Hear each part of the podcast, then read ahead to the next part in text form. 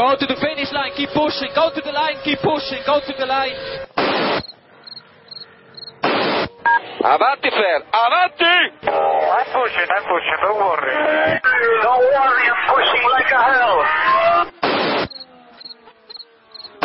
Che pushing, bellissimo. Che pushing, che pushing, continua a spingere, fantastico direi, fantastico. Hey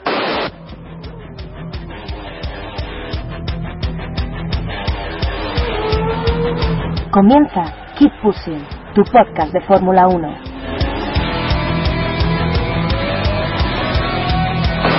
We have to remember these days. We have to remember these days. Fucking, fucking Raikkonen. What a fucking idiot. So give me a full power then. Oh, that was amazing, guys.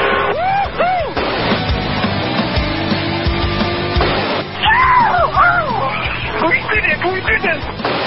What if the sun goes down and never comes up again? Yes, yes, yes!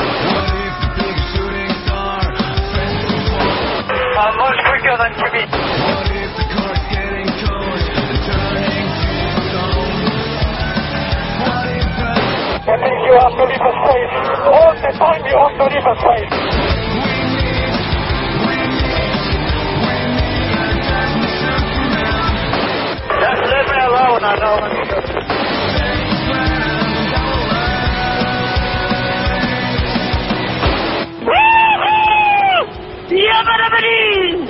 Ring, ding, ding, ding, ding, ding.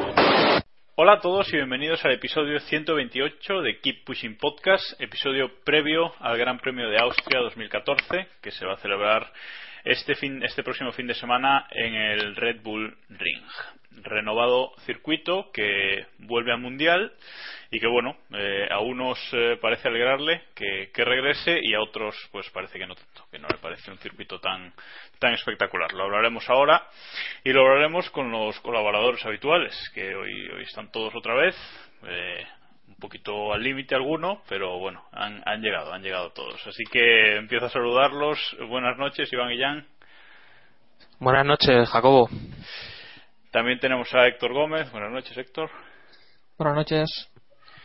Hoy, aunque no os lo creáis, en un capítulo de previa, eh, está también con nosotros Diego Otero. Buenas noches, Diego. Buenas noches. Ya dos, dos capítulos seguidos. Chilton es un aficionado eh, con la regularidad a mi lado. Hoy, hoy no te libras. Y el último en llegar, pero no el menos importante, David Sánchez de Castro. Buenas sí? noches, David. ¿O sí? ¿Qué tal? ¿Qué tal? Buenas noches. Yo he llegado el último para hacer honor a Chilton. vale. vale, no voy a decir nada más. Eh, bueno, antes de meternos con el Gran Premio de Austria, ¿qué os parece si nos marcamos un off topic y hablamos un poquito de las 24 horas de Le Mans? Medio topic, ¿no? Medio, medio. Medio, medio, sí. Celebradas este, este pasado fin de semana eh, en el Circuito de las Artes, eh, una carrera pues mítica y que todos los años eh, genera una gran expectación y este año no ha sido menos y, además creo que ha tenido una de las mayores asistencias de, su historia, o sea que, que ha sido una, una edición importante con el regreso de, de Porsche a, a- al MP1 y bueno, ¿qué, qué, nos, ¿qué nos contáis de la carrera? ¿Qué destacáis de la carrera? David, tú que la has seguido bastante. David, quita el mute del micro. No tiene nada que destacar. No tiene nada que destacar, tiene el micro No, silenciado porque dice yo no, no quiero contar nada. Así que mientras, mientras David soluciona sus problemas, Héctor, ¿qué nos, ¿qué nos puedes contar tú de la carrera? Pues una carrera, la verdad, una edición muy, muy, muy interesante, con, como decías, con la llegada también de Porsche y, y sobre todo los temas de fiabilidad, que estábamos un poco acostumbrados a que no ocurriera mucho, al menos, eh, no que fallaran todos los LMP1, que es que fallaron todos, no, no quedó uno, uno vivo, todos los prototipos, eh, también contando con, con los accidentes y demás, y, y fue una edición muy, muy divertida. Eh, el fin de semana empezó un poco mal por el, por el accidente que, que seguro que, que vio todo el mundo del, del Audi 3 con, con Loïc Duval, que, No, bueno, fue, al menos al menos fue salvado por el médico de Audi, que no sé si ese tema también lo Pero visteis. fue, fue el Audi 1, ¿no? El, el Audi, el Audi 1. Sí, el Audi 1, perdón, sí. Eh, sí, verdad, verdad. Eh, que, bueno, que fue rescatado por el, por el médico de Audi, que no sé si lo visteis también en el Marca, que hablaba de ese Sí. tema también. también. En el marca pusieron eso y en el AS pusieron el accidente de hace tres o cuatro años de Cierto, la, la imagen, sí. Y, y bueno, para, para el que no lo haya visto, el médico, el médico de Audi para la prensa española es el doctor Ulrich, jefazo de, de competición De de Audi. Y bueno, el inicio de la carrera, el inicio fue muy limpio, la verdad, eh, pero a las como dos horas, creo así, no sé si David se acuerda mejor, creo que fue a las dos horas, llegó una lluvia torrencial que, que, bueno, eh, nos dejó con varios accidentes, el, el más importante, el de el del Audi 3, que creo que en ese momento iba, eh, sí, bueno, Bonomi en el coche con el, con el Toyota número 8, y, y un accidente que no vimos muy bien en la repetición, pero que estuvo implicado uno de los de, también de los Ferrari de, de F Corse y el Toyota sí que pudo regresar a pista pero con unas vueltas perdidas así que eh, se quedaba como el Toyota número 7 como el líder que creo que bueno dominó toda la jornada de, del sábado prácticamente Bueno, parecía, Sí, calidad, había un momento que, que parecía que, que el Toyota 8, que vamos, que iba a ir hacia la victoria sin, sin ningún problema, ¿no? De hecho, yo... No, es que el ritmo, el ritmo de los Toyota era sorprendente eh, comparado con los demás, sobre todo con los, con los Audi. Vamos, que la carrera era suya. De no haber tenido ningún problema, sí, era claro que, Yo- yo- que yo su recuerdo- era imparable. Yo recuerdo que me fui a la cama con el, con el Toyota liderando y, y cuando me levanté aquello había cambiado radicalmente, ¿no? Claro, yo me fui también a la cama a las cuatro y media, cinco serían. Y, y bueno, pedí en, en Eurosport que, que si pasaba algo, que gritaran un poco, que me avisaran si, si ocurría alguna cosa. Y bueno, yo no lo escuché, pero me cuenta, me contó David que, que parece que sí, que, que me intentaron despertar, pero bueno, a esas horas ya no, no había forma. Y yo cuando me levanté, pues eso, estaba el, estaba el, el Audi 2, que había tomado el liderato, pero de repente llegó también un problema en el turbo, que le retrasó como unos 20 minutos en boxes hasta que pudieron reparar el, hasta que pudieron sustituir el turbo. Así que la esperanza del Audi pues se quedaba en el en el coche en el coche de, de Gené. Que el coche de Gené además eh, hizo una tanda nocturna formidable. Eh, yo creo que con esa tanda ya el año que viene tendrá seguro un, asiento en el EP1, que además el año que viene eh, también tendremos tendremos unos cuantos en el EP1 con también la entrada de, Nissan. Y, y bueno, después también perdió también perdió el liderato el coche de Yene por unos problemas otra vez en el turbo, que esta vez sí que tardaron un poco menos en, reparar. Y entonces es cuando se ponía líder el, el Porsche, que también no esperaba nadie. El Porsche, Eh, el Porsche de Weber, o sea, que el ese- Porsche ese- de Weber, el ese- número ese 20, sí, sí. momento, ese momento pelotillas en la garganta de Audi fue curioso, ¿no? O sea, ahí discretito Weber, por cierto, ¿eh? Sí, sí, discretito, muy discretito porque el ritmo de, de Weber en- yo creo que en toda la carrera no, no fue nada bueno. No sé no sé por qué motivo, si es que no se ad- adaptó bien al coche o simplemente pues porque es lento, pero No, Pero, y yo creo que es- tiende a minusvalorar el nivel, ¿no? Que hay en, que en esta competición. ¿eh? Sí, yo también creo que a lo mejor se había intentado ahorrar un poco para, para evitar una última parada e intentar de esa forma eh, superar a los Audi, que sí que los Audi venían volando y, y parecía obvio que les, que les iban a alcanzar. Además, que Porsche tampoco tenía muy seguro llegar a las 24 horas, que bueno, al final tampoco llegó. Que, que es ese tema, al final el, el Audi, el Audi, perdón, el, el Porsche número 20 de, de Weber eh, rompió y así que doblete de Audi con el Toyota número 8 que también mencionabas antes, que, que bueno, quedó tercero en el podio a pesar de, de ese accidente. Y una carrera pues memorable. David, en general, tus sensaciones sobre la carrera, a ver si te oímos ahora.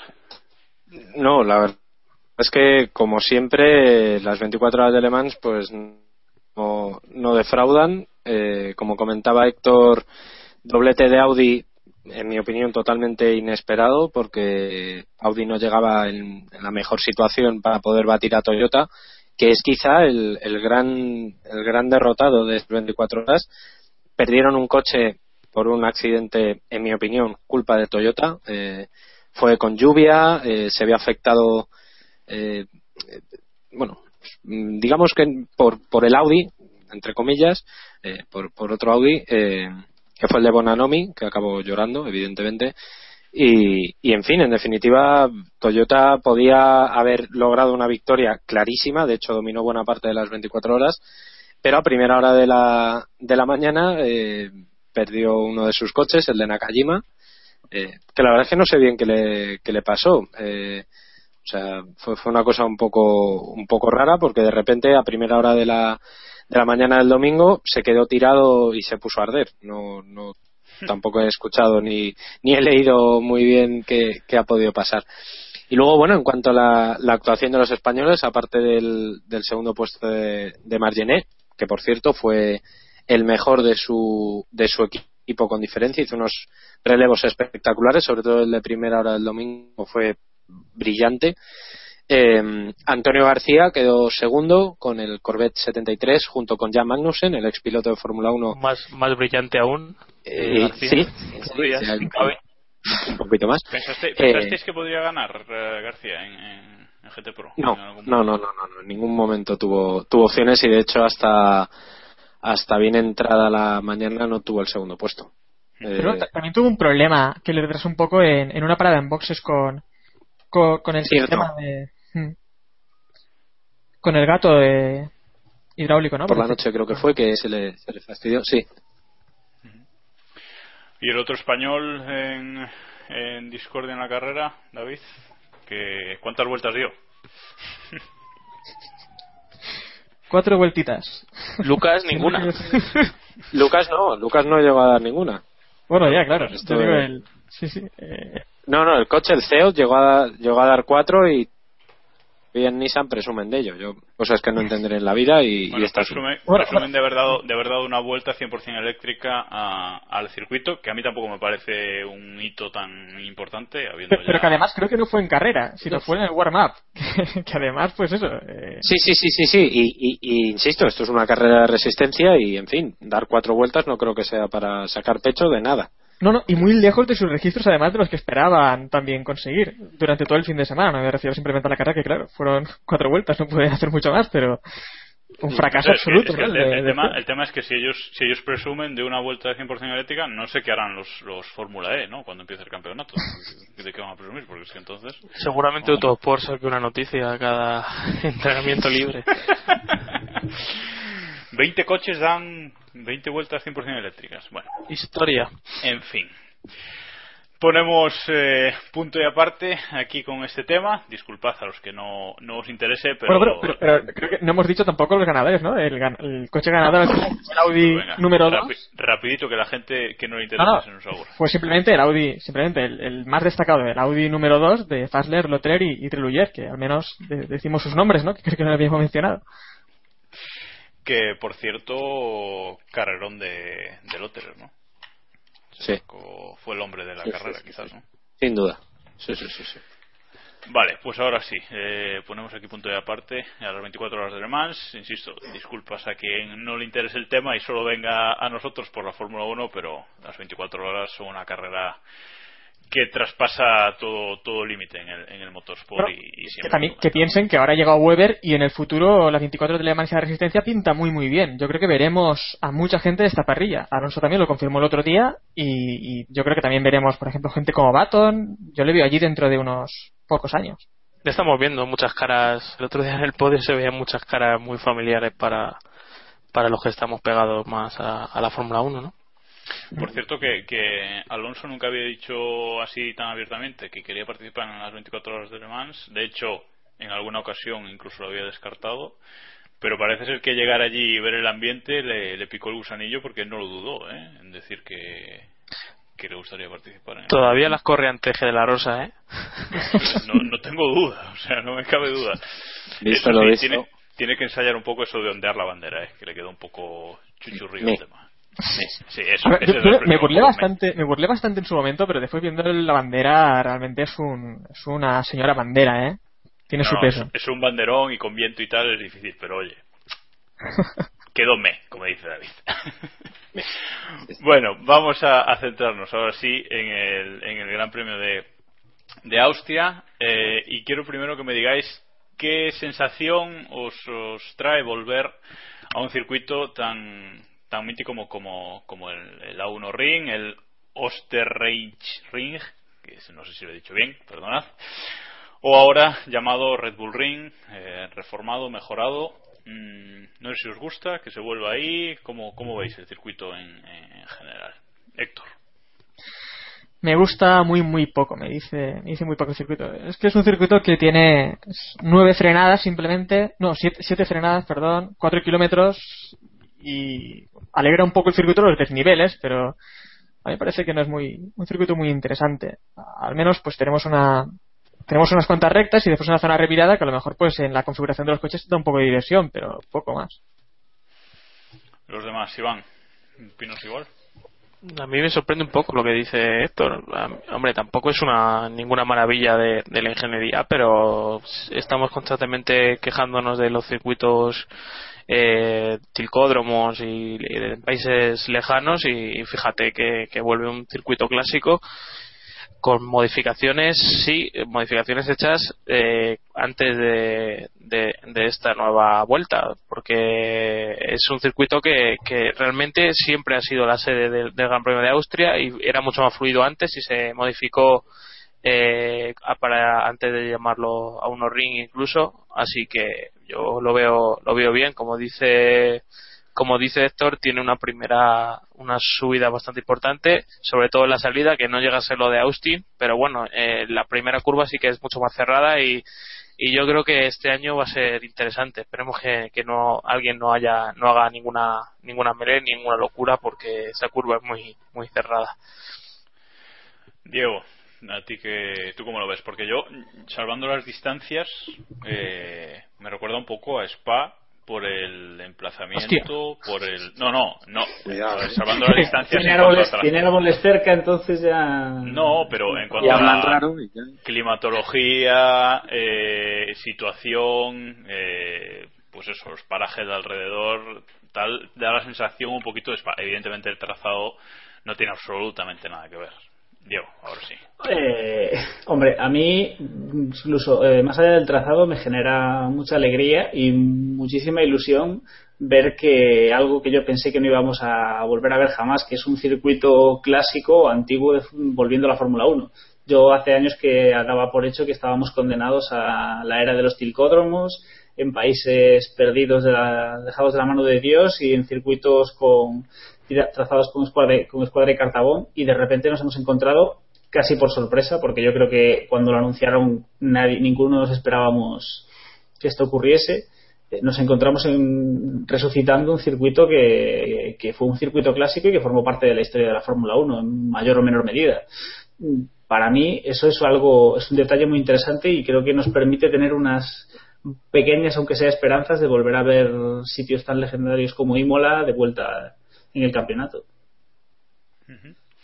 Y David, ¿qué das tú? Bueno, la verdad es que a mí tampoco es que me hiciera especial ilusión volver a, Austria, pero bueno, eh, es un circuito de los más cortos de, del mundial, si no el más corto. En tiempos, creo recordar que el récord está. El más corto es Mónaco, eso ya te lo digo. Bueno, me refiero de los, me refiero de los circuitos normales, de, los de sí, de los circuitos de normales, sin calles y historias.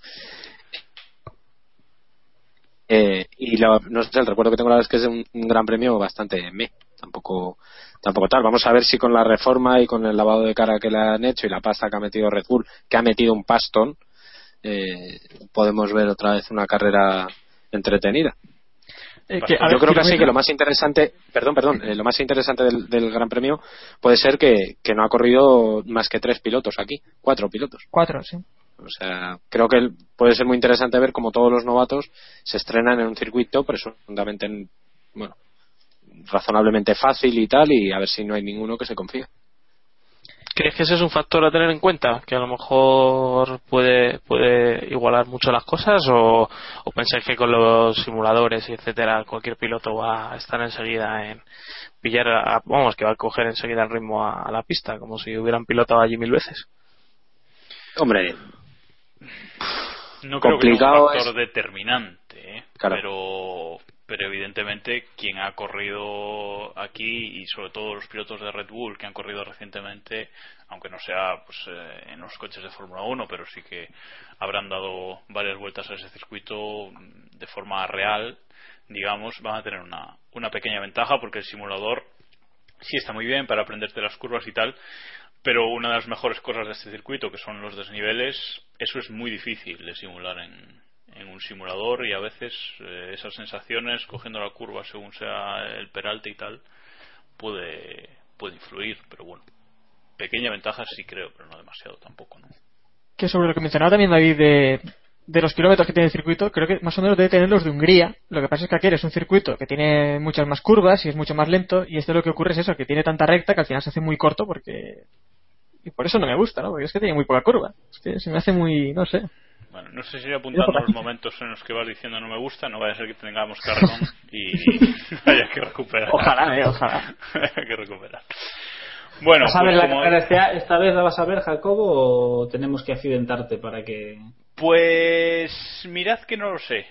Mm, No, todavía hay dudas. Ojo, Se viene, Ojo. se viene ojo. Ya, ya os informaré el domingo por la mañana. Pero hay dudas, hay dudas todavía. En principio sí, pero hay dudas.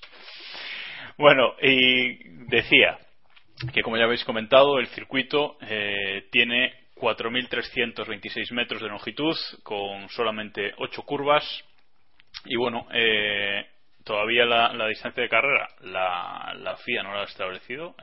Sí. sí, No, eh... Creo que sí lo había visto, pero... No, nada, nada. en la, en la- en la la- la FIA oficialmente eh, todavía no ha, no ha establecido la distancia oficial de carrera, pero bueno, no, no es muy muy difícil de, de calcular, evidentemente. No sé si la FON en la web sí que la ha puesto, sí. Creo, creo que sí, porque la visto FON antes. ha puesto que la distancia de carrera será tres- 307,020 kilómetros y se darán el domingo 71 vueltas al, al circuito. Por cierto que comentaba antes Iván que, que esa ha sido la única sede del Gran Premio de Austria y bueno, casi, porque en el 63 y en el 64 eh, la sede de, de- del Gran Premio de Austria fue el, el campo de aviación de Zeltweg, que eran dos rectas mal puestas, vamos. No sé qué tipo de carreras se, se celebraron allí, pero, pero bueno. Si no, si no me equivoco, es el lugar donde se construyó luego el circuito este. Eh, si no me equivoco, ¿eh? No, ni confirmo ni, ni desmiento, porque no, Si no me equivoco. Ahí queda la duda. Hay que dar la duda. Eh, y bueno, aquí esto me resulta un poco raro, porque el último Gran Premio se celebró en 2003, el último Gran Premio en el A1 Ring, eh, y en cambio la web de la FIA pone que el récord del circuito lo tiene Schumacher en 2004. Mm, Ah, está muy bien. Es que iba tan, iba tan, iba tan rápido que, que llegó al año siguiente. No, pero la, la FON sí lo pone bien y pone que es 2003, con un minuto, un minuto 8 segundos, 337 eh, milésimas, con lo cual ya veis que es un circuito corto y además rápido, con lo cual los tiempos por, por vuelta, por vuelta van a ser, van a ser cortos. Y bueno, Pirelli va a llevar, a, bueno, antes de Pirelli, el DRS. Eh, en el vídeo que, que ha hecho Red Bull de presentación del circuito, que no sé si lo habéis visto, pero la verdad es que merece bastante la pena si, si no lo habéis visto. eh, señalan que habrá que va a haber dos zonas de, de DRS en, en la recta principal y en la recta de atrás. Eh, Y así va a ser. resulta- Pero me resulta raro, ¿no? Se, Porque la recta, la recta más larga. Se ha dicho oficialmente ya, ¿eh? Las zonas, y son esas. Sí. La que viene, Pero- de- la recta de meta y la que viene después de la curva 2. Sí, pero no resulta raro que entre la entre la Sí. 1, la curva 1 y la curva 2, que es la recta más larga del circuito, no se ponga ahí la zona de, de DRS. Sí, es, es que esto lo estaba debatiendo esta- tarde y, y también pu- estábamos pensando que puede ser por la escapatoria de la curva Remus, que, que la escapatoria es muy pequeña, a lo mejor no quieren tampoco que se vaya a tal velocidad en esa, ocurra algún accidente en esa zona, ¿no? Es raro, pero bueno, sí, si es por eso. Además, si recordamos también, a uno ring, si lo quitamos fue también por, por las escapatorias y demás que lo pedía la FIA. Al final hubo una remodelación en, en 2003, al- a pesar de todo ello lo, lo quitaron. Pero bueno. Tengo que, tengo que decir que por una vez no tengo razón y el circuito está al otro lado del aeródromo de... Pero está en la, ciudad, ¿no? está en la misma. Sí, sí, o sea, según Google Maps, 7 minutos en coche. Así que Así que tardará 15 más o menos. está al lado, está al que lado. os trae la información fresca. Ahí, ahí está. También puedes ir en autobús cogiendo la línea. deja, deja de leer Google Maps. Bueno, y la- Pirelli trae a este circuito los neumáticos super blando y blando, es decir, el rojo y el amarillo. Eh, tercera Gran Premio consecutivo con esta misma selección de neumáticos. No sé cómo está el asfalto nuevo que, que ha puesto Red Bull en el Nuevo estará. Nuevo estará. Tú Eh, lo has dicho. Claro. Así que no sé si eh, cómo se comportarán los neumáticos, lo veremos. Ojalá se haya equivocado Pirelli, ¿no? Porque así, así tendremos un poco más de, de emoción. Eh, la última, el último Gran Premio, como, como decía antes, se celebró en, en 2003 eh, y fue un Gran Premio que ganó Michael Schumacher con, con el Ferrari. Segundo quedó Kimi Raikkonen con el McLaren y tercero eh, Rubens Barrichello también con el, con el Ferrari. Eh, la clasificación, la pole, fue para, para, Michael, para Michael Schumacher con un tiempo menor que, el del récord del circuito. ¿eh? Curioso aquí. Y bueno, eh, nos queda por hablar de los horarios. eh, y bueno, como es un gran premio europeo, volvemos a Europa después del paso por Canadá. Pues son los horarios habituales. Los libres 1 y 2 el viernes a las 10 de la mañana y a las 2 de la tarde. Los libres 3 y la clasificación el sábado a las 11 y a las 2 de la tarde, respectivamente. Y la carrera el domingo a, a las 2 de la tarde. O sea que aquí nada, ninguna sorpresa. Y ahora eh, vamos con una información crucial, sobre todo en, eh, pues aquí en, en- en el Red Bull Ring para el desarrollo de la carrera. La meteo de Héctor.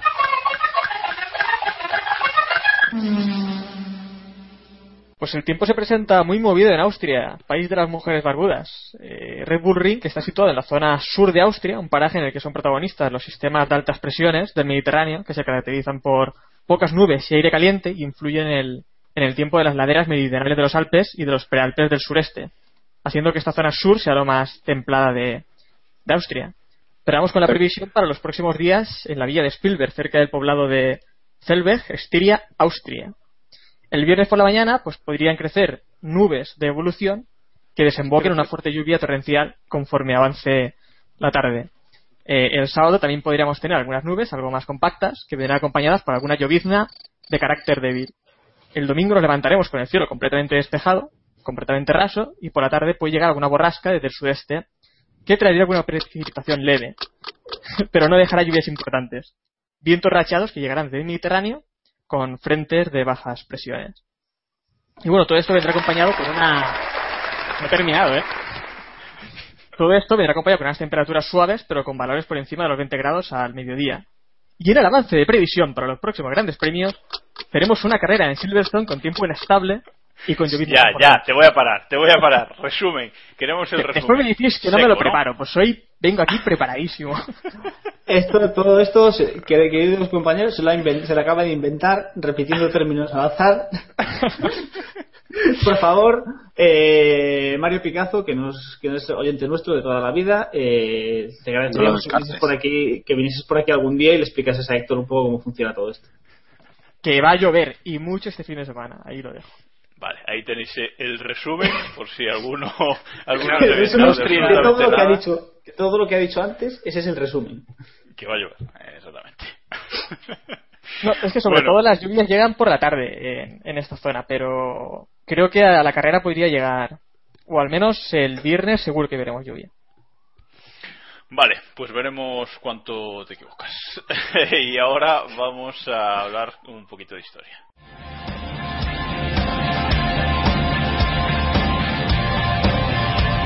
Gran Premio Histórico.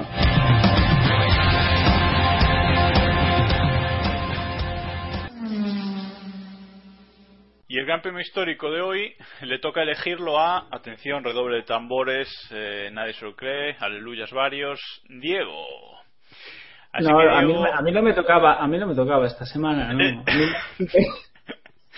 Diego, cuéntanos qué carrera nos quieres contar hoy. Pues este, esta semana nos vamos a ir de viaje al año 2002 y vamos a recordar un- uno de los grandes premios que, que marcaron un poco la historia reciente de la Fórmula 1. Así que, eh, como recordaréis, en el año 2002 tuvimos un incidente que, que cambió nuestra forma de, en cierta medida, la forma de ver los grandes premios, pero bueno, primero vamos a ir poquito a poquito. En este, en este gran premio tuvimos a, Tuvimos una pole de Rubens Barrichello el sábado con una vuelta fantástica. El piloto brasileño logró un tiempo de segundo y medio más rápido que el, año anterior y le metió más de medio segundo a su compañero de equipo, nuestro querido amigo Michael Schumacher. Eh, y en, su- en el medio de los dos Ferraris tuvimos que meter, se logró meter nuestro el insigne y hermanísimo Ralf Schumacher, que con el Williams en segunda posición. Cabe destacar, vamos a como dato anecdótico de esta temporada, que Kimi Raikkonen llevaba en esta en este Gran Premio, que era el sexto, no logró eh, saldría en sexta posición, pero en todos los grandes premios anteriores de esa temporada saldría en quinta posición, un hecho que sin duda Ferrari tuvo en cuenta eh, a la hora de ficharle, porque todos sabemos que Hecho fundamental, hecho.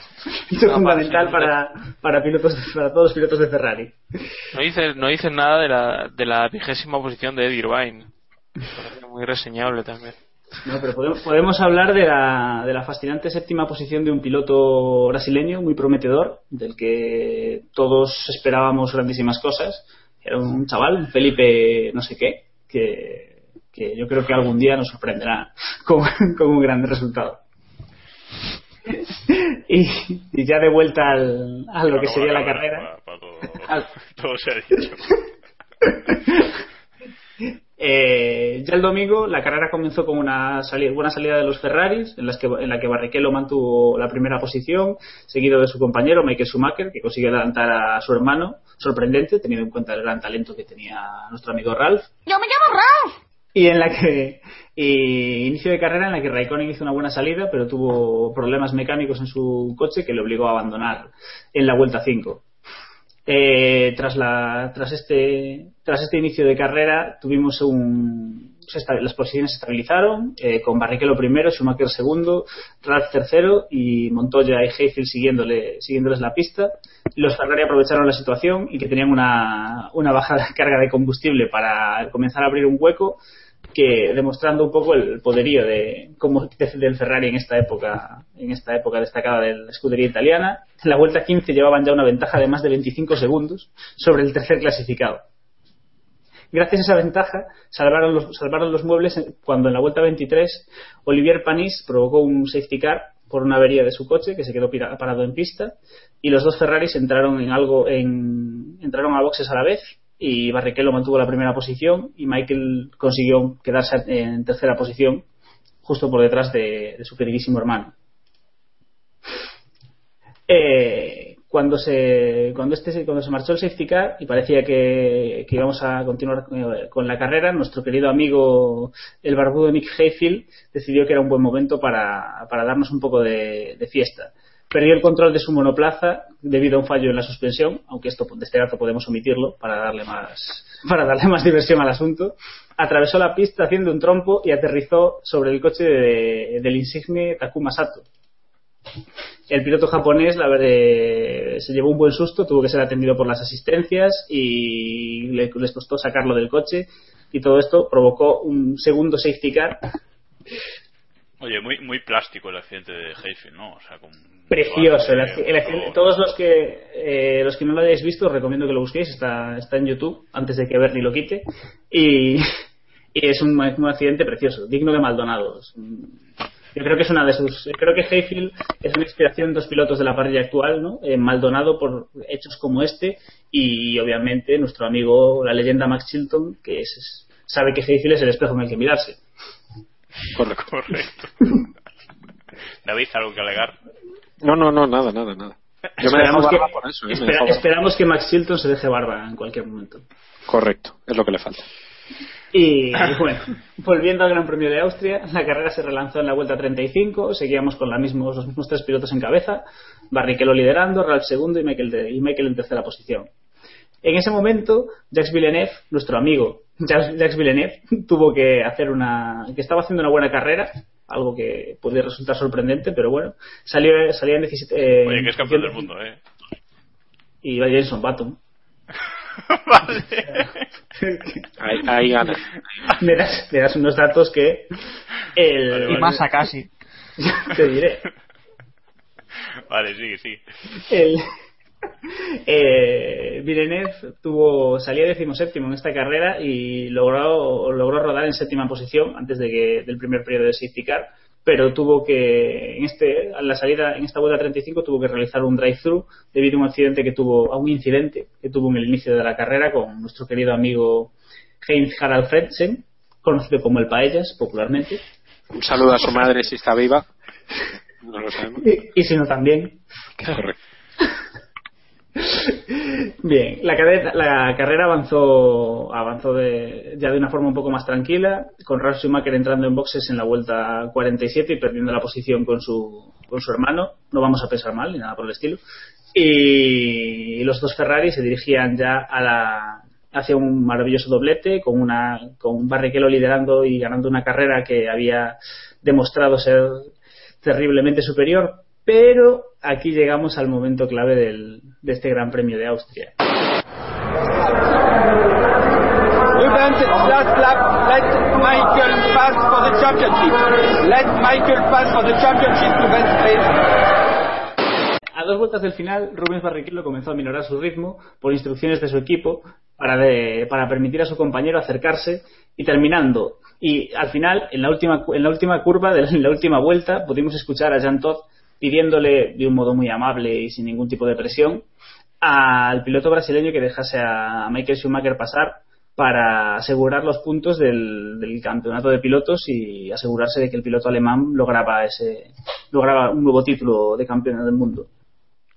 A la postre quedó a la postre quizás no fuese algo necesario pero bueno nos es, una- es un hecho que marcó la, la historia de la Fórmula 1 al menos la historia reciente.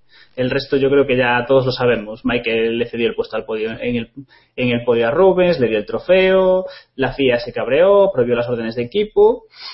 Y bueno, fue un hecho clave porque todos sabemos que ningún equipo vuelve a hacer órdenes de equipo hasta que Ferrari retomó esta costumbre hace, hace no muy poco. No sé si Héctor tiene algo que... Que bueno, Diego, decías que a la postre no se sabe muy bien el resultado de este campeonato, pero vamos, que Michael Schumacher había ganado cuatro de las cinco primeras carreras. Eh, iba líder del campeonato, todos recordamos también cómo era aquel, ese 2002, y, y duplicaba en puntos a, a Montoya, que iba segundo con el Williams BMW. Vamos, que esa temporada iba muy sobrados y esto yo creo que, no sé cómo lo veréis los demás, pero sobraba bastante.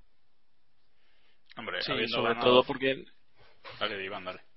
No, decía que, que tampoco Barrichello había logrado resultados, o sea, no se puede comparar a, a, por ejemplo, lo que tenemos hoy entre Rosberg y, y Hamilton, sino que Barrichello, el pobre, había tenido un inicio de, de año desafortunado, como le solía pasar cuando dominan sus compañeros de equipo, le ha pasado incluso con, con Brown, y no, no sé, no era, no era algo, no era algo necesario para, para el campeonato, a pesar de que hay que recordar que ese año Montoya sí que hizo bastantes poles en el sábado y que a pesar de ser un año muy dominante eh, sí que tenían esa ese miedo quizá de que a lo mejor Williams sí les pudiera meter mano que, que vamos al final de, de temporada se vio que, que ni de broma Bueno, el Mundial terminó con Michael Schumacher campeón con 144 puntos, eh, seguido de Rubens Barrichello con 77, a mí, fijaos qué, qué distancia, y ya Juan Pablo Montoya tercero con, con 50 puntos. Recordar también que esta fue la última temporada, eh, si no recuerdo mal, que, que puntuaron los, eh, los ocho primeros solo. los seis No, los seis, perdón, sí, sí, los seis eh, primeros que el A mí prim- también. Sí, Héctor. Que a mí también lo que me parece más gracioso de esta carrera es la multa que le ponen a Ferrari. No sé bien por qué tampoco, porque no estaban prohibidas las órdenes de equipo. Es poner la multa porque, bueno, dañen un poco la imagen del deporte y le cascaron ahí un No, no, no, no. Dañas a tu equipo. Que no, que no. La multa, la multa fue por, la multa fue por, por la ceremonia del podio. Sí, sí, quiero decir, por dañar O sea, la imagen del deporte. eh, No, no, no, pero fue por el tema de... Claro, pero las- El espectáculo de Schumacher. Claro, de que- Schumacher subiendo a Sí, Barrichello pero al, que- al quiero primer decir, puesto. claro, pero es que esto no cuesta un millón de un millón de dólares. Bueno, final hombre, esto, es esto es como lo de... Pero hay que es pagar las cenas. Claro, esto es como lo del padre que dice que dice al hijo, Claro. no te voy a pegar aunque suspendas, y luego después de suspender los- el- al niño se le cae un plato al suelo y le, y le da dos hostias, ¿no? En plan, creía que, nos jugaba un, creía que nos jugaba un chiste por momentos sí, sí. No sé si la comparación es... educación, educación liberal por Diego Otero. Gracias, gracias, gracias querido público. de- de- Bueno, pues vamos a dejar aquí el, este gran premio histórico eh, y vamos a responder algunas de las preguntas que, que nos habéis hecho nuestros oyentes. La pregunta del oyente. Bueno, pues vamos a responder algunas de las preguntas que nos habéis hecho por Twitter con el hashtag PreguntaKP, que no han sido muchas, pero bueno, alguna, alguna tenemos.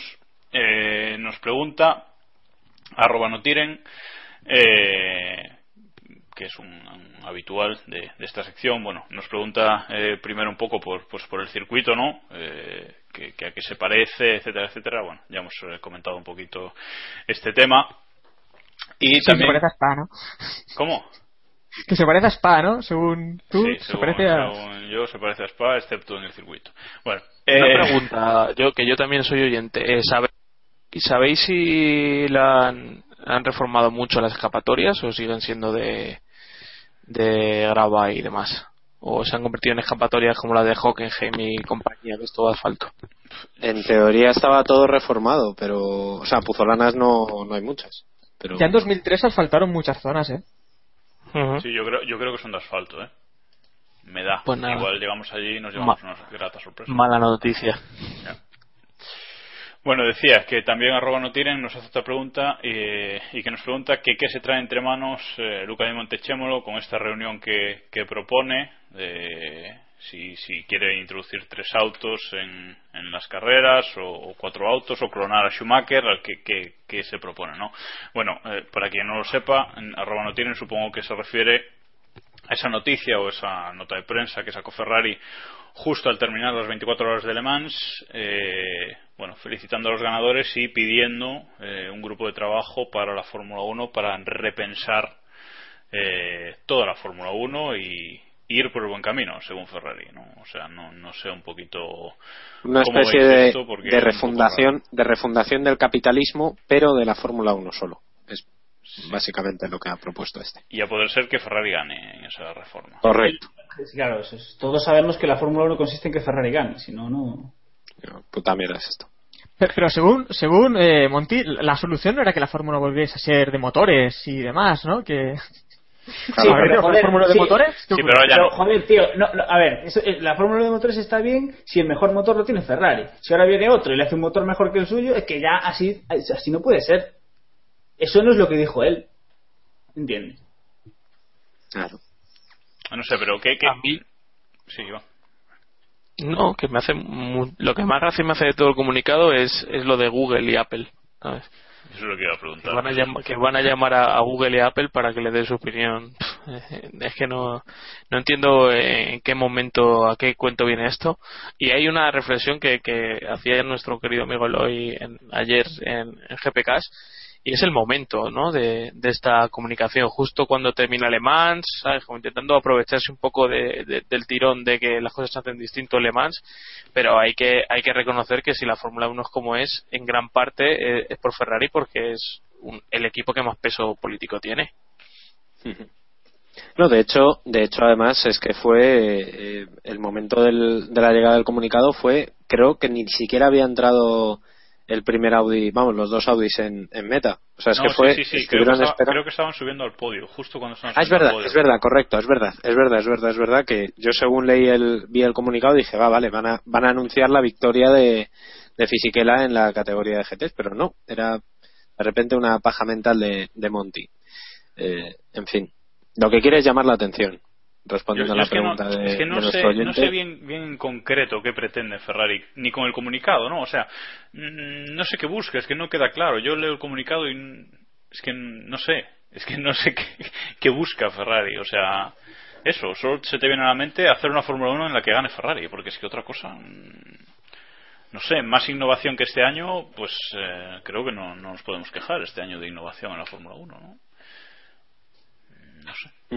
Es un Sí, poco pero raro. el, comunicado también habla de que pide emoción y, y no eficiencia ¿no? En, en la Fórmula 1. Pero bueno, es que la Fórmula 1 siempre ha sido también eficiencia. No sé tampoco muy bien a qué viene esto. Y Le Mans no es eficiencia también, también lo es. Claro, y Entonces, también. no sé, es que- Bueno, En creo que a 2002, todos. que hemos, en 2002 que hemos hablado hace un rato, no creo que pidieran emoción y no eficiencia. No.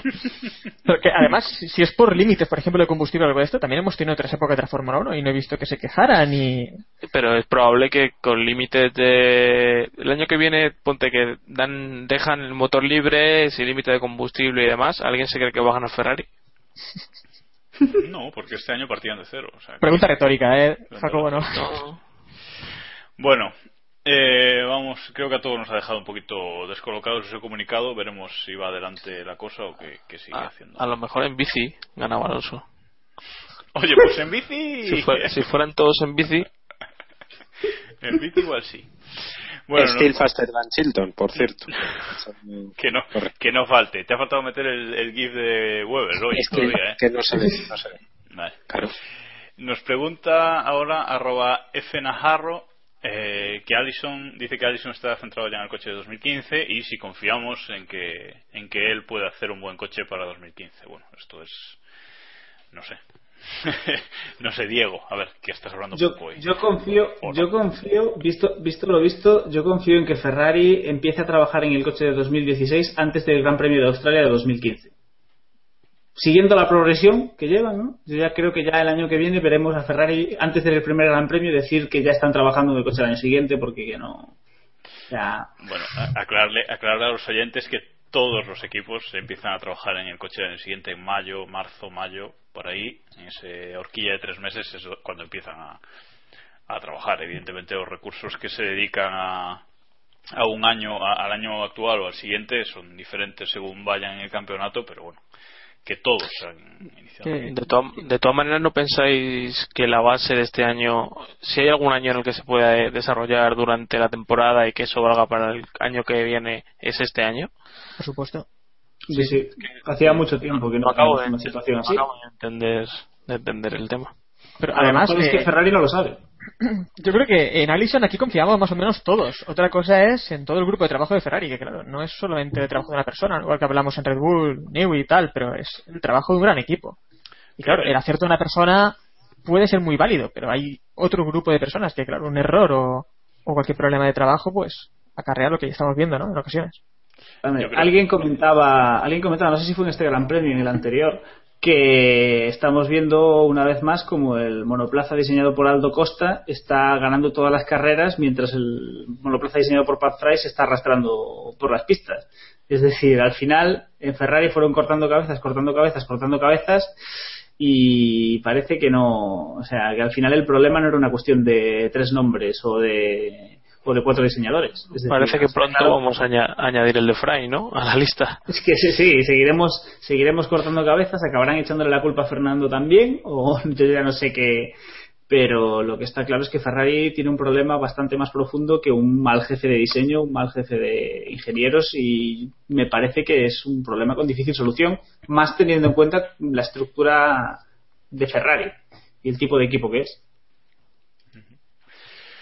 Bueno, creo que lo que mejor define a Ferrari además son esa- es, eh, esas noticias que han salido sobre por qué Adrian Newey no fue a Ferrari, ¿no? Que al parecer él eh, eh, lo que quería era eh, ir a Ferrari, si, iba a Ferrari, reformar eh, Ferrari en dos años y que no se vio capaz de hacerlo, ¿no? Lo que es el equipo de- el equipo técnico y, y que no se vio capaz de hacerlo y por eso se queda en Red Bull o eso dicen las malas lenguas, ¿no?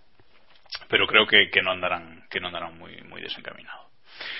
Bueno, nos pregunta también Artu-Code eh, si el CEO de Le Mans es still faster than Chilton, David. Correcto. Y Chilton. Pero Chilton termina las carreras, ojo. Ah, ah, eso es, eso es. ¿Es más rápido que el Chilton? Sí, pero Chilton acaba, cosa que no puede decir la gente de Nissan. Chilton 1, Nissan 0. Todo le pasa a. a, iba A- decir- a Lucas Ordóñez, A Lucas. Ordóñez. Eh, aumenta la leyenda de Chilton, por tanto. Bueno, eh, nos preguntan ahora, arroba los guion bajo betelistas, con mala leche, todo le pasa a Weber, Diego. Eh, hombre, creo, creo que sí. Creo que este año no es el más indicado para, hacer chistes sobre todo le pasa a Weber por parte de los fans de Vettel. O sea que. Habrá que. Bueno, ha corrido un año en Le Mans, es su primer año. Vamos a darle margen. Mark no es un mal piloto, todos lo sabemos. Y, hombre, que no estuviese a la altura de, de Vettel no quiere decir que, que no sea un buen piloto. hombre. Ha tenido, tampoco han tenido buena suerte. Pero, pero ojo, en realidad el Porsche duró muchísimo más de lo que esperábamos la mayoría, ¿eh? Y Sí. la altura también a la que estuvo. Y al final de la carrera, incluso liderando, vamos, eso no lo esperaba nadie. Vale, por cierto que hay un GIF de Weber por ahí que si no lo habéis eh, visto no sé dónde os habéis metido, pero bueno, lo hemos retuiteado incluso con nuestra cuenta porque David no ha estado nada pesado haciendo chistes al respecto con, con ese GIF de Weber saliendo ¿Os, ac- escopetado. os acordáis, de, lo- os acordáis del- de cuando el Madrid ganó la décima? Pues así como la mitad de pesado, más o menos. Eh, Que ya es decir- hostia, espérate, que no, que no, que, que no había tuiteado todavía ese chiste. Gracias. Bueno, nos preguntáis alguno, alguno más por el gafe de, Weber y la última pregunta que vamos a contestar es la que nos hace Dark Defender CL que nos dice que Toto Wolf ha dicho que no dejará que ocurra lo de McLaren en, en el equipo Mercedes este año. Suponemos que, que esa rivalidad Alonso-Hamilton y perdiendo el título. Eh, cree- si creéis posible, si creemos posible, que ya hayan escogido un primer piloto en, en Mercedes. Héctor. No, no, yo creo que no. Total, van muy sobrados y no sería necesario, ¿no? No. ¿Alguien opina distinto? Vale, yo creo que a Mercedes le da igual, eh, quien gane. Sinceramente, eh. Pero ¿y si, que- y si chocan en algún gran premio? ¿Creéis que ahí sí que elegirán? Tienen, tienen, de momento, tienen A la margen. altura. sí. El Si problema hay es un que- problema, El yo- problema es que yo pienso que Hamilton sí que piensa que prefieren que gane Rosberg. Y por eso vemos algunas declaraciones un poco. Bueno, pero caballo, que- caballo loco puede pensar lo que quiera, que ya lo conocemos. Es un poco No, Balotelli. pero es un ¿sabes? problema. Pero es un problema también. Eh. Ojalá es un problema por lo de Hamilton, ¿no? Que al final puede empezar una guerra dentro del equipo que puede ir mal para Mercedes. Y sobre todo para él, porque También. se está viendo, Rosberg no parece que le esté temblando el pulso, ¿eh? Pero no va, no va a organizar una guerra en el equipo porque en su día consiguieron, hubo guerra en el equipo porque había, había quien seguía a cada piloto. Pero vosotros qué os creéis que si Hamilton la lía en Mercedes va a tener apoyos de alguien para que, le permita seguir liándola?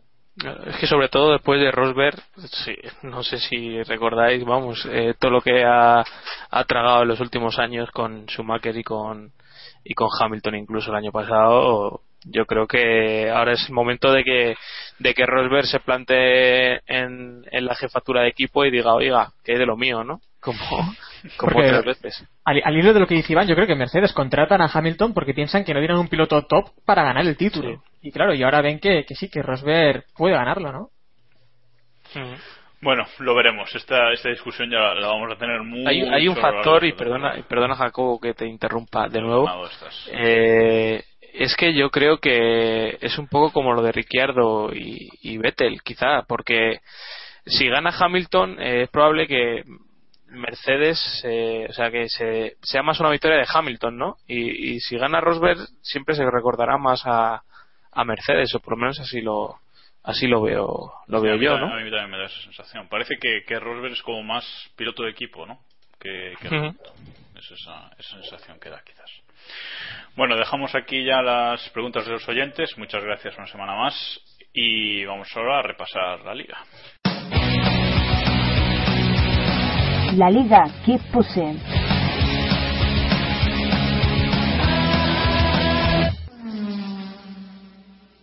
Bueno, vamos a repasar la clasificación de la Liga Keep Pushing, esa liga de, de Castel Deportes, el podio del motor, con nuestra liga particular. Vamos a repasar eh, rápidamente la clasificación. Está líder JJ Buisan F1 con 498 puntos, seguido de cerca de Gilles Forever con 474 y tercero está Francisco Gepetín con 470. Os recordamos que todavía podéis eh, participar si os veis fuertes y, y con ganas de, de remontar. Eh, habrá más premios, esperamos, esta temporada, pero bueno, ya os los iremos eh, anunciando. Y repasada la liga, os pregunto, ¿qué esperáis de este fin de semana? Eh, Red Bull corre en su circuito, vienen de ganar en Canadá, en circunstancias particulares, pero bueno, vienen de ganar y, y con dos coches en el podio. ¿Creéis que le pueden plantar cara a los Mercedes o vamos a ver paseo como en las primeras carreras del año? David. Hombre, lo, lo, previsible es que sea paseo, sobre todo porque el problema que tuvo Mercedes fue una cosa muy puntual, eh, por una solución mal, mal eh, introducida en el, en el monoplaza que hacía que se sobrecalentara y que el software no lo, no lo implementara de manera correcta. Por tanto, en principio este fin de semana deberíamos ver dominio pleno de los dos Mercedes. Más uno. Vale, Diego. Eh, yo no solo espero un dominio de los Mercedes, sino que yo creo que yo para mí todo lo que no sea una victoria de Hamilton después de la debacle de Canadá me sorprendería enormemente. Eso creo que ya lo dijiste en la última prueba. Sí, cada semana. Sí. Pero es que, es que realmente no soy capaz de imaginarme que en igualdad de condiciones Rosberg le gane una carrera a Hamilton. Pues oye, no hace falta que te lo imagines, ponte el DVD. No, no, en, una, en una carrera le rompió el motor y en otra carrera le hizo trampas en clasificación, realmente. Ah, sí. Ah, claro, claro, claro. Ajá. bueno, ¿y quién crees que, que, puede destacar por detrás? ¿De ¿Nico Hulkenberg otra vez o, o cómo veis? Nos preguntaban también en las preguntas, aunque no, no lo hemos contestado, que cuánta pena dará Ferrari en Australia, ¿no? Porque ese es otro tema que... ¿En dónde? En Australia, en Australia lo hizo... Donde los canguros, en Australia. Van a, preparar, van a preparar el coche de 2015, pero todavía... No, a ver. Bueno, que cuánta pena dará Ferrari y, y, y cómo veis a Hulkenberg o, o incluso a Force India en general. Yo creo que, Ferrari... Perdón. Dale, Iván. Vete, Iván. ¿Has visto cómo, cómo respetáis lo de aquel capítulo, verdad? Que desvelamos que siempre tenía que tener yo preferencia. Aquí, aquí nada. Sí, sí, sí. que yo, al parecer no va a hacer tanto calor como en Canadá, según nos ha comentado Héctor, y parece que entonces podrán poner las mejoras que, que estén para, para el circuito de Montreal, así que veremos a ver si Ferrari puede dar un pasito adelante. También se habla mucho de, de mejoras de otros equipos, así que lo mismo se vuelven a quedar donde, donde estaban, pero pff, yo no creo que, que tengan una debacle tan grande como, como la de Canadá, que al final queda un poco maquillada por los abandonos y que hubo en cabeza, pero sí, veo a Ferrari más cerca de, del podio que, que de los últimos puestos de los puntos. ¿Y Hulk, David? ¿Volverá a sorprender? ¿Hará podio por fin? Mm, hombre, yo creo que podio lo tiene un poco complicado, salvo que fallen los de arriba y bueno, sorprender. Ver una buena actuación de Hulkenberg hace ya tiempo que dejó de ser sorpresa, o sea que yo lo veo en la zona media de los puntos, peleando con, con los Ferrari previsiblemente. Bueno, lo que parece claro es que Williams volverá a desaprovechar una oportunidad. Eso no, no nos queda. Eso sin duda. Eso sin duda. Bueno, y vamos ya a acabar el programa con la actualidad. Actualidad.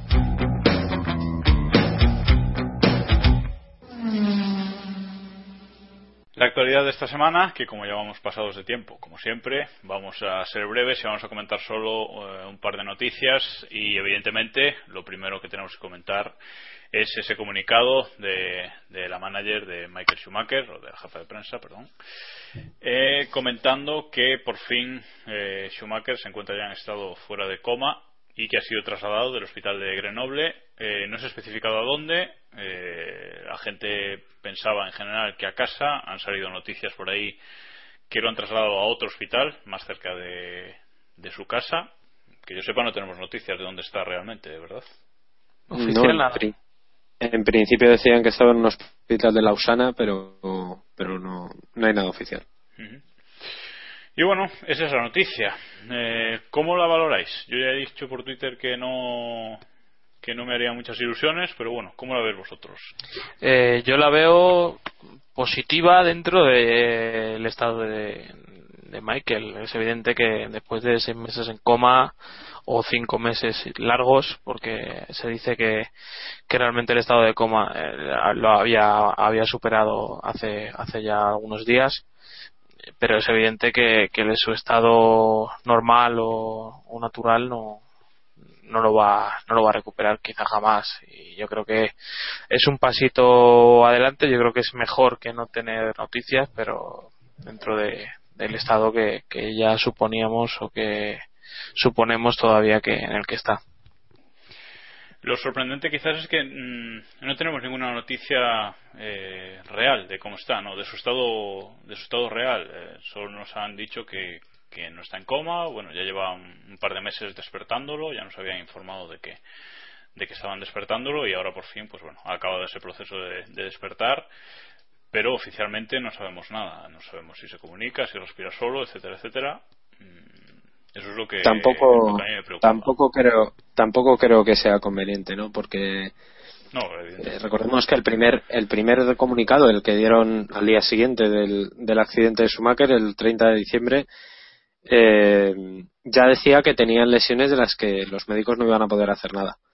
Por tanto, la recuperación se prevé larga si es que ahora mismo parece que va a ser, o sea, que, que no corre peligro vital, parece, eh, pero la recuperación va a ser muy larga. Y el resto de lesiones ahora mismo, bueno, hay que tratarlas, tienen que, tiene que estar todavía en un largo proceso de, rehabilitación, que es lo que va a empezar ahora.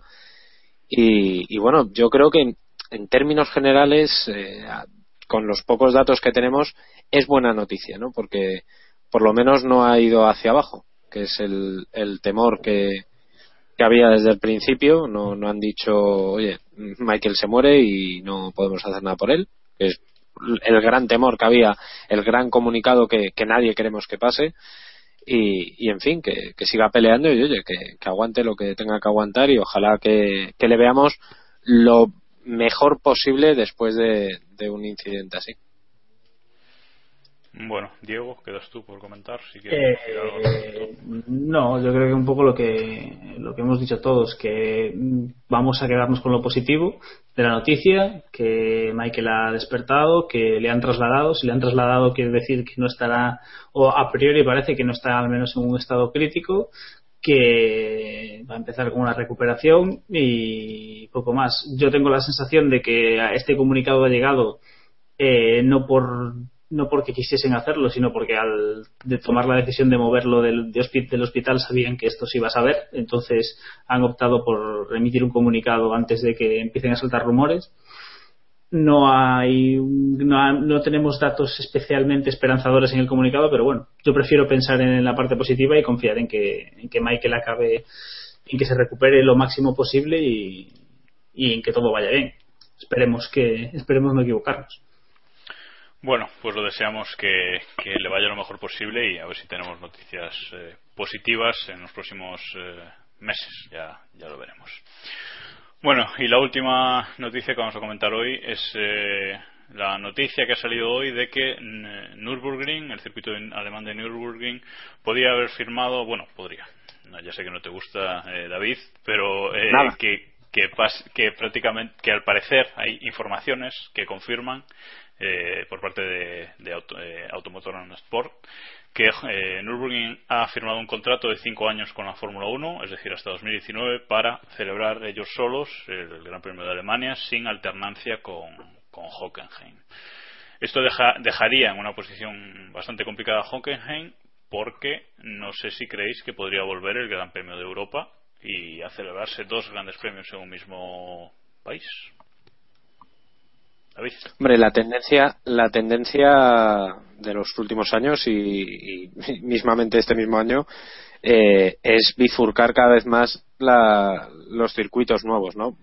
Bueno, los circuitos nuevos, aunque no sean nuevos, pero repartirlos a, a nivel, a escala mundial. Me sorprendería bastante que Bernie aceptara, o Bernie o, o su heredero, o quien vaya a, a decidir en los próximos años, eh, me sorprendería mucho que fueran a decir otro, otra vez un gran premio de, de Europa. Sinceramente, veo más factible que vuelva un posible gran premio del Pacífico eh, en Japón o, en Australia antes que, que otro gran premio de Europa, sinceramente. Es una pena por Hockenheim porque a mí me parece un circuito muy divertido y un buen circuito para, para competir, eh, pero no creo que no creo que tenga huecos, sinceramente. Héctor, si tuvieras que elegir Nürburgring o Hockenheim para el Gran Premio de Europa. Fíjate, pensándolo bien, en realidad Hockenheim me recuerda mucho a, a uno ring que hablábamos antes. Tiene, tiene sus parecidos, ¿no? Y la verdad es que es un circuito que tampoco me, me va nada. Así que, que no, me sobra totalmente. Pero bueno, sí que es verdad que es un circuito en Europa que, O sea, al menos un circuito en Europa vale más que... Mejor Bahrein. Bueno, pues si no queréis comentar nada más al respecto, cerramos aquí el programa de hoy. Gracias eh, una semana más a nuestros oyentes por escucharnos y ya sabéis que si queréis eh, contactar con nosotros podéis hacerlo a través de nuestro blog keeppushing.wordpress.com si nos queréis mandar un email podéis eh, hacerlo a keeppushingf1.gmail.com y estamos en las redes sociales Google Facebook y Twitter. En estas dos últimas somos KP podcast y ahí sobre todo en Twitter os respondemos eh, siempre más rápido y, y, también os pedimos os pedimos preguntas eh, por ahí ya sabéis con el hashtag preguntakp así que nada más gracias David Diego Héctor Iván por estar una semana más aquí pese a las complicaciones. Y bueno, a los oyentes, de nuevo, gracias por escucharnos. Nos oímos de nuevo la semana que viene con el análisis de lo que ocurra este fin de semana en el Gran Premio de Austria. Y hoy nos vamos a despedir con una canción eh, del país, como siempre, del grupo Three Feet Smaller y con la canción que no podría ser más adecuada, Vienna's Burning. Así que nada más y ya sabéis, keep pushing al máximo.